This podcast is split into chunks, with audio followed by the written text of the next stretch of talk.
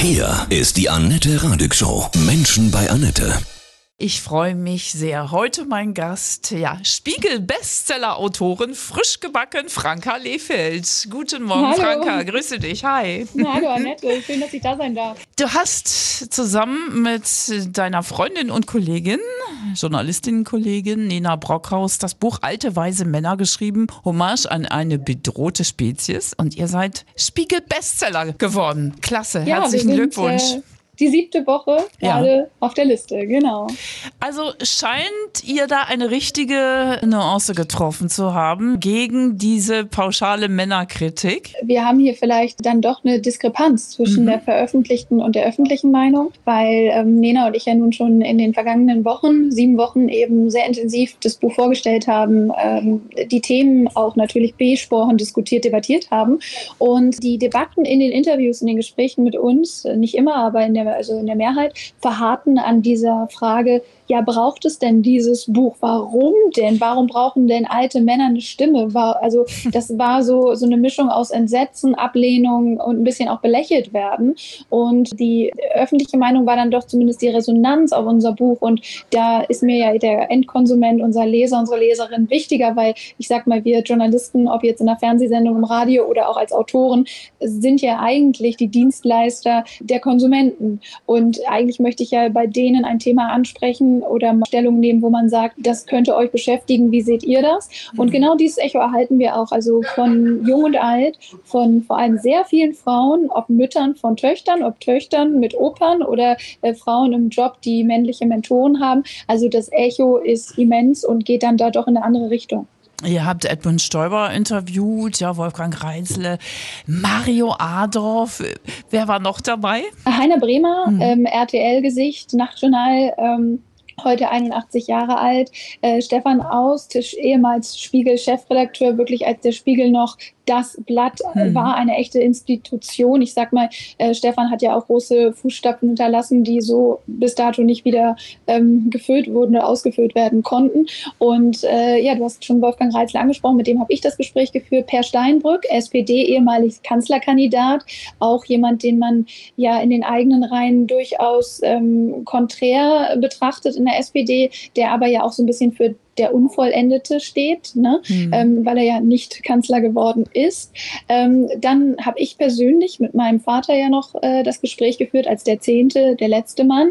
Und äh, die Nena hat ähm, auch noch Herbert Reul, Innenminister von Nordrhein-Westfalen, ja so Mr. Law and Order gesprochen. Also unsere, ähm, unsere Kandidaten, unsere Interview Interviewpartner ähm, waren von vornherein nicht äh, ausgesucht als, ich sag jetzt mal, Männer, wo wir sagen, die haben vielleicht schwierige Lebensläufe oder da sind irgendwelche ähm, ja, Themen, die, die, die anecken, sondern es war so dieses, wir möchten wirklich mit Männern sprechen, die ihr, ihr Leben, ihre Biografie auch in den Dienst der Gesellschaft gestellt haben und ähm, die überhaupt nicht diesen Stempel des alten weißen Mannes, der ähm, nur da ist, wo er ist, weil er irgendwie ein bisschen Frauen zur Seite gedrängt hat und auch ansonsten eine Ellenbogenmentalität gelebt hat, sondern es sind wirklich äh, sehr individuell ausgesuchte Biografien. Was war eure Motivation zu sagen, das kann doch nicht sein, dass alle so gebasht werden, alte weiße Männer, ja, die, die haben keine Ahnung von Fortschritt, sind hinten dran. Was war euer eigentlicher Antrieb?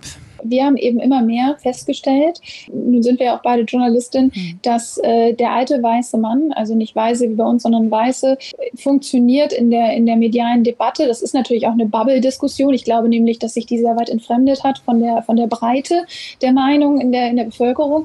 Aber er dient eben als Feindbild. Und äh, ich glaube, dieses Feindbild hat sich entwickelt, weil die Frauenbewegung, die wir in den letzten 30 Jahren mit Alice Schwarzer, also jetzt mal nur Frau Schwarzer im Kontext eben ihrer Arbeit als Feministin und nicht äh, jetzt in der, im gegenwärtigen Kontext mit der Ukraine genommen, Mhm. eben einen, einen massentauglichen, einen breiten Feminismus, wo es dann wirklich um Ziele wie äh, gleiches Gehalt, gleicher Lohn geht, wo es um Artikel 219 ging, ähm, Selbstbestimmung der Frau, eben auch ihres Körpers, all diese Details, das ist ja ein Feminismus, den braucht die Gesellschaft, die brauchen wir Frauen.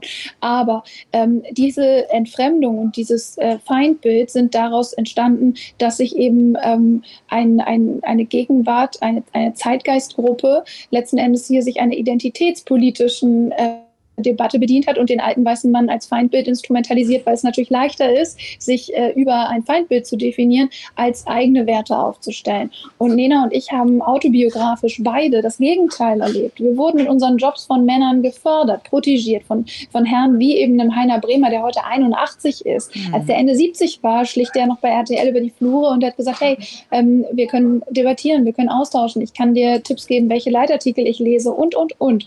Und Nena hat bei Thomas Strüng mal eine ähnliche Erfahrung gemacht, den sie zu einem Hintergrundgespräch getroffen hat und so inspiriert war von diesem Mann und gesagt hat, das ist so schade, dass jemand, der so viel Know-how hat, der so viel Erfahrung hat, dies nicht öffentlich zugänglich macht und eben in diese Ecke gestellt wird.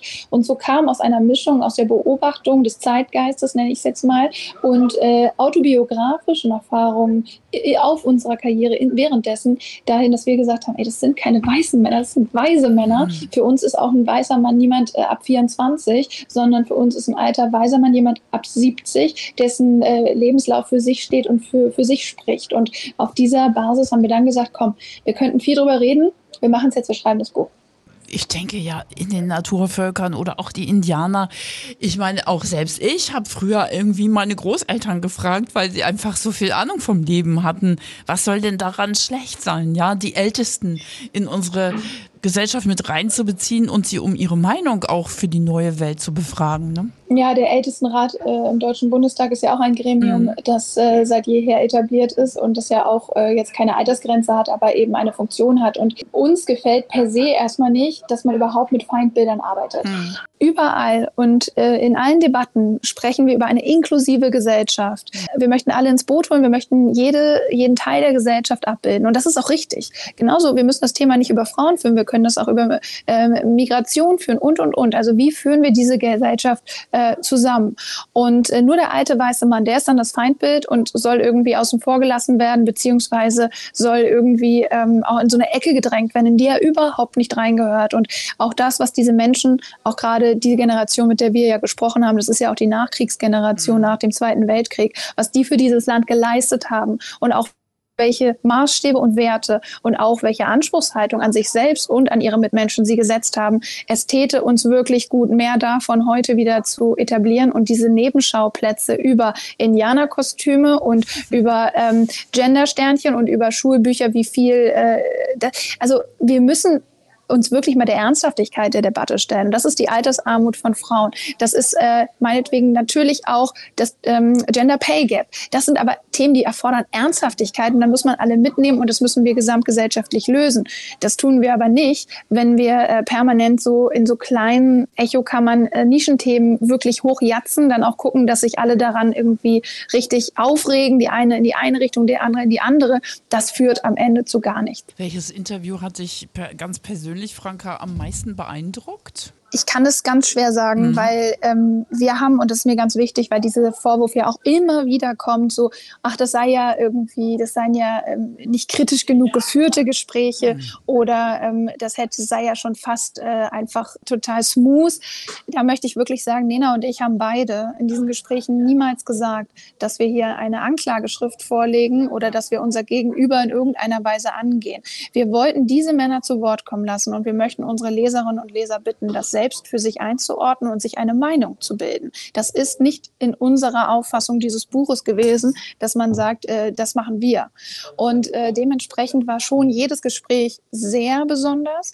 Richtig berührt hat mich äh, Wolfgang Reitzle weil das einfach ein Mensch ist, äh, der so schnell denkt und einen derart enorm roten Faden in seinem Kopf hat. Und das merkt man natürlich auf, aufgrund seiner Biografie. Top-Manager, Wirtschaftsmanager, Firmenlenker, mhm. ähm, Stratege.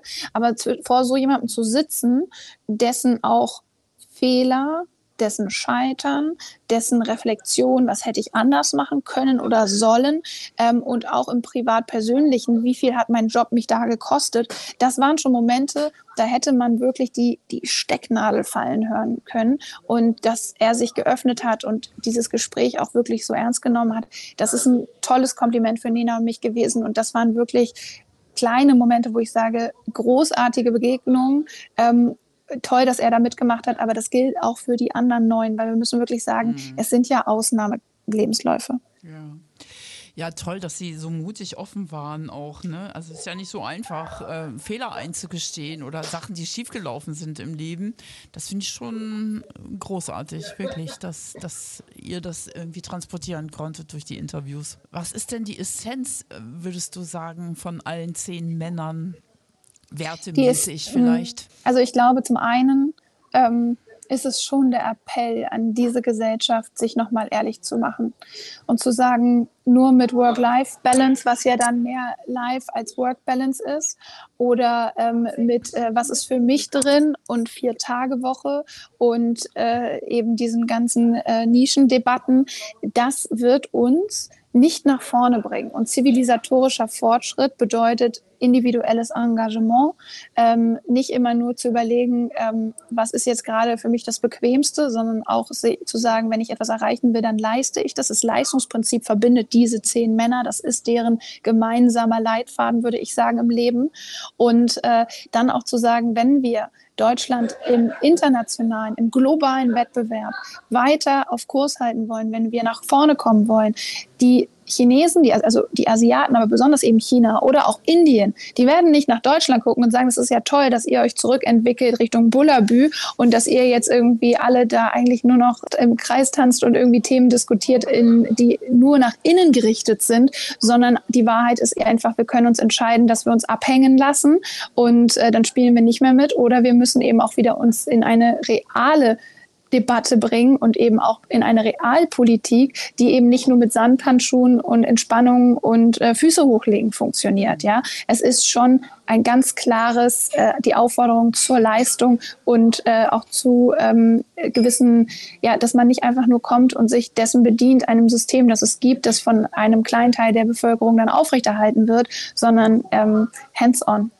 Und das ist, glaube ich, im Übrigen auch gerade im ländlichen Raum noch viel, viel mehr vertreten. Ich glaube, dass wir uns da medial äh, sehr bequem eingerichtet haben und eigentlich auf, auf eine Nische blicken, die vielleicht dann irgendwie mit Chai-Latte ähm, einfach auf der Straße ein bisschen chillt und sich entspannt. Das ist aber wirklich nicht repräsentativ für Deutschland, ja diese Lebensweisheiten eurer Männer, kannst du da zwei, drei rauspicken? Ja, also bei Wolfgang Reitzle ist es ganz klar, auch dieser dornige Weg, weil Konzerne, je mehr Menschen, je größer die Teams, desto politischer ja letzten mhm. Endes auch das Ganze, ist es eben dieses hinter sich selber stehen. Anständig sein und anständig bleiben, aber wenn der Wind mal wirklich kalt von vorne bläst, zu sagen, weißt du was, das stehe ich durch, ich stehe hier für mich ein, ich habe diese Vorstellung, ich habe diese Ziele, man möge sich dran reiben aber ich gehe meinen Weg weiter. Das ist sehr schön in seinem Kapitel zu lesen. Mhm. Ähm, bei ähm, jemandem wie Per Steinbrück muss ich sagen, bewundere ich auch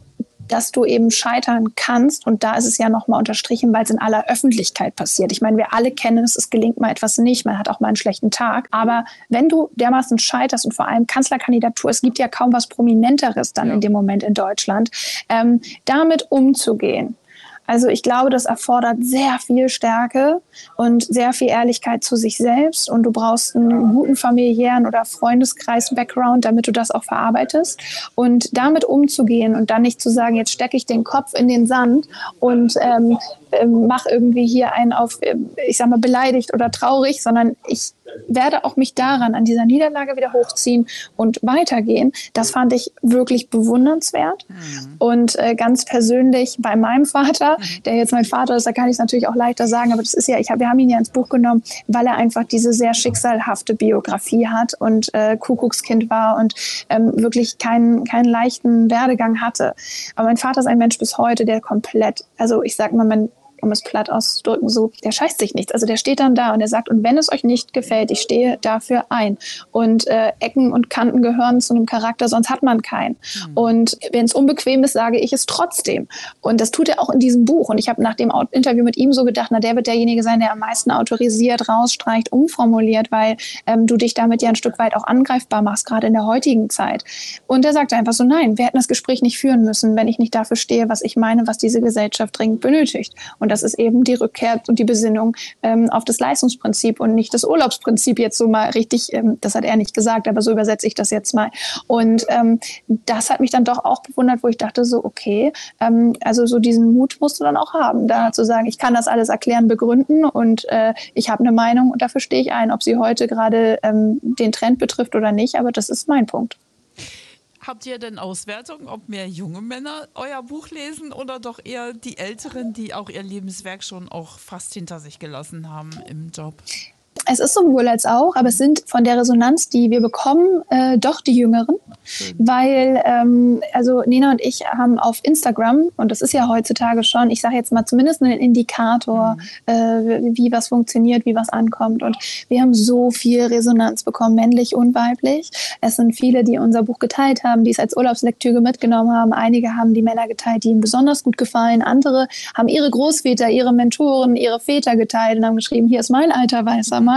Ähm, ich finde es auch ganz toll. Ich bekomme, wir kriegen echt viele Fotos, wenn jetzt irgendwie einer unserer alten weißen Männer irgendwo ist, machen manchmal junge Frauen Fotos und schicken sie uns. Also ähm, das ist unheimlich schön. Das ist wie so eine kleine Community geworden. Und ich würde behaupten, einfach nur, ich kann das jetzt nicht belegen mit Zahlen, aber anhand äh, der, der Social Media und der, der Netzkontakte und Reaktionen spricht es schon für auch eine jüngere Generation. Jetzt nicht äh, only 18, aber so 30, 35 30, 25, 40, so in diesem Feld. Mhm. Und natürlich auch mit drüber hinaus. Ne? Dann hat äh, dieses Buch, diesen Bestseller, auch bestimmt ein Mann gelesen, ja? Ja, inzwischen schon. Unser Finanzminister Christian Lindner. Welches ist sein Lieblingsinterview? Puh, ich glaube, also ehrlicherweise habe ich ihn das gar nicht gefragt. Ah. Ähm, das ist eine gute Frage. ähm, hatte er nicht, weiß ich nicht. Also zumindest hat er es mir nicht gesagt. Er hatte grundsätzlich einfach gesagt, dass er die Gespräche ähm, interessant findet. Und äh, natürlich, und das ist ja auch irgendwo klar, so dieses, diese Ebene mit meinem Vater, das ist ja eine hm. Familiengeschichte. Genau. Und äh, das ist natürlich auch etwas gewesen, wo er auch sagte, klar, so auf der einen Seite Ahnenforschung ist das eine, dass du sagst, ja gut, mein Opa kommt daher, meine Oma daher und so, aber wenn du dann diese Geschichte doch auch nochmal so erzählst, dass du die Bilder ja vor dir siehst. Äh, Hamburg nach Gomorra und in Trümmern nach dem Zweiten Weltkrieg und mein Vater im Bunker geboren und äh, mhm. diese Denke der, des Nationalsozialismus, des Re Regimes äh, schwindet ja nicht aus den Köpfen einer Gesellschaft, nur weil ähm, das Regime gestürzt ist, sag ich mal, sondern ähm, dann auch die Gesellschaft im Nachkriegsdeutschland ähm, und, und wie das gedauert hat, bis du eben Dinge, die für uns heute selbstverständlich sind, eine Trennung von deinem Ehemann oder Ehefrau oder eine, eine neue Partnerschaft oder eben auch zu sagen, ich bringe ein Kind mit in die Ehe, wir haben eine Patchwork-Familie, heute ist das alles möglich. Und mein Vater hat ja an seiner eigenen, äh, an seinem eigenen Leben einfach erfahren, dass es früher anders war. Und mhm. das war so ein Moment, äh, das hat uns beide natürlich nochmal sehr nachträglich gestimmt, klar. Wie war das, deinen eigenen Vater zu interviewen? Hm, ich habe ganz lange gehadert, weil ich so gedacht habe, du, du kommst natürlich aus der journalistischen Perspektive sofort zu diesem Vorbild, ja, das ist ja dein Vater. Auf der anderen Seite haben Nena und ich da sehr lange drüber gesprochen und haben gesagt, ähm, wir würden ihn als den zehnten Mann nehmen und dann ist es eben auch bewusst gewählt, diese eine persönliche Geschichte. Ähm, einfach nicht, weil man gesagt hat, es ist mein Vater, hätte der diese Geschichte nicht, hätten wir ihn nicht ins Buch genommen. Ähm, wir haben einfach nur gesagt, das ist ja fast Romanstoff. Also, und wir alle haben ja Väter. Und ich kenne so viele Frauen, ob jung oder alt, meine Mutter heute noch, die einfach über ihren Vater spricht und, und da eine ganz enge Bindung hat und Erinnerungen immer wieder teilt und erzählt. Ähm, und ich glaube, in dieser ganzen Debatte rund um den alten weißen Mann dürfen wir das halt überhaupt nicht vergessen. Der, der alte weiße Mann, der dann im Zweifel da äh, diskreditiert wird, ist der gleiche, der dich aufgezogen hat, mhm. zu dem du vielleicht eine sehr enge Verhältnis oder enge Bindung hast oder der teilweise, manche Mädchen sagen ja auch mal so, mein Vater ist der, ist der beste Mann der Welt und so. Und ähm, dieses Thema auch abzuholen und dann zu sagen, ja, und wenn jemand hinzukommt, eben noch eine so ja, romanstoffmäßige ähm, Biografie hat, dann machen wir das. Und ich war überrascht, das schreibe ich auch in dem Buch, ähm, wie ernst er dieses Projekt genommen hat. Es war auf einmal gar nicht mehr so dieses Tochter-Vater-Ding, sondern es war schon dieses, er war vorbereitet, er hatte seine Bilder, seine Fotoalben, ähm, seine Erinnerungen vor sich liegen, als ich kam. Und ähm, wir hatten eine eine, es war Stille im Raum und ähm, es war der Fotograf nur dabei, der auch sagte, also er hat echt gezuckt, weil so konzentriert war. Und es war gar nicht dieses, ähm, es war natürlich persönlich, weil die Thematik persönlich ist, aber ich musste mich sehr zusammenreißen, weil natürlich diese Geschichte sehr bewegend ist. Und äh, trotzdem dann nicht eben emotional zu reagieren, sondern die nächste Frage zu stellen. Es war eine Situation, ich habe meinen Vater so noch nicht getroffen, aber es war eine unfassbar schöne Situation. Und ich habe gedacht, das äh, Material ist natürlich viel mehr als das, was auf die 17 Seiten des Buches gepasst hat, aber seine Geschichte noch einmal auch aufgenommen zu haben, ähm, das ist was, was bleibt und deshalb äh, war das äh, eine tolle Erfahrung. Das ist ein Magic Moment, den du nie vergessen wirst, ne, Franka? Auf jeden Fall etwas ja. sehr Wertvolles, ja. ähm, wo ich äh, sagen würde, möchte ich wirklich nicht missen. Ich habe noch eine Frage in dieser Zeit, in der sich scheinbar auch und sicher auch alles wandelt, irgendwie auch eine neue Energie da ist. Eine Krise jagt die nächste, Ängste, Ängste, Ängste. Wie gehst du damit um? Wie behältst du die Zuversicht? Das ist eine sehr gute Frage. Also grundsätzlich bin ich ein sehr optimistischer Mensch und ich glaube immer daran, dass es weitergeht. Und ich habe einen sehr, sehr stabilen familiären Zusammenhalt und auch einen sehr engen Freundeskreis. Und es ist kein großer, aber dieser Kreis steht immer zusammen und wir gehen, ob es die Krisen sind, die uns alle betreffen oder ob es dann manchmal auch die, ein, die subjektiven individuellen sind. Ähm, ich glaube, wenn man darüber spricht und wenn man immer daran glaubt, dass es weitergeht und die Zeiten früher waren nicht immer besser. Also das äh, hat der Stefan Aust auch sehr schön in dem Gespräch mit mir gesagt. Er sagte so, ähm, äh, es war immer schwer, es gab immer Krisen, es hat auf dieser Welt nie alles immer, es gab nicht den Moment, wo alle in Frieden miteinander lebten und, äh, und es uns gut ging wie im Schlaraffenland. Aber ähm, der Mensch und reift ja auch an seinen Herausforderungen. Und ich glaube, man muss einen kühlen Kopf bewahren und man muss an das Morgen glauben und man muss seinen Beitrag dazu leisten, dass es besser wird und nicht schlechter wird. Und ähm, mit dieser Motivation versuche ich einfach den Fokus immer nach vorne zu richten und äh, dann teilweise auch zu sagen, diese Situation, ich nenne es jetzt mal, weil du gerade Krise sagtest, sie wird nicht überdauern für immer. Es wird irgendwann ein Ende dafür mhm. geben. Sehr schönes Schlusswort. Vielen, vielen Dank, Franka Lehfeld. Ich danke dir ja. und Dankeschön. Toll, dass ich da sein durfte. Danke. Grüßen Nina Brockhaus. Ihr beide seid jetzt Spiegel-Bestseller-Autorin. Ja, und viel Erfolg weiterhin für euer Buch Alte, weise Männer, Hommage an eine bedrohte Spezies. Von Herzen alles vielen, Liebe vielen Dank. dir. Tschüss. Ciao, ciao.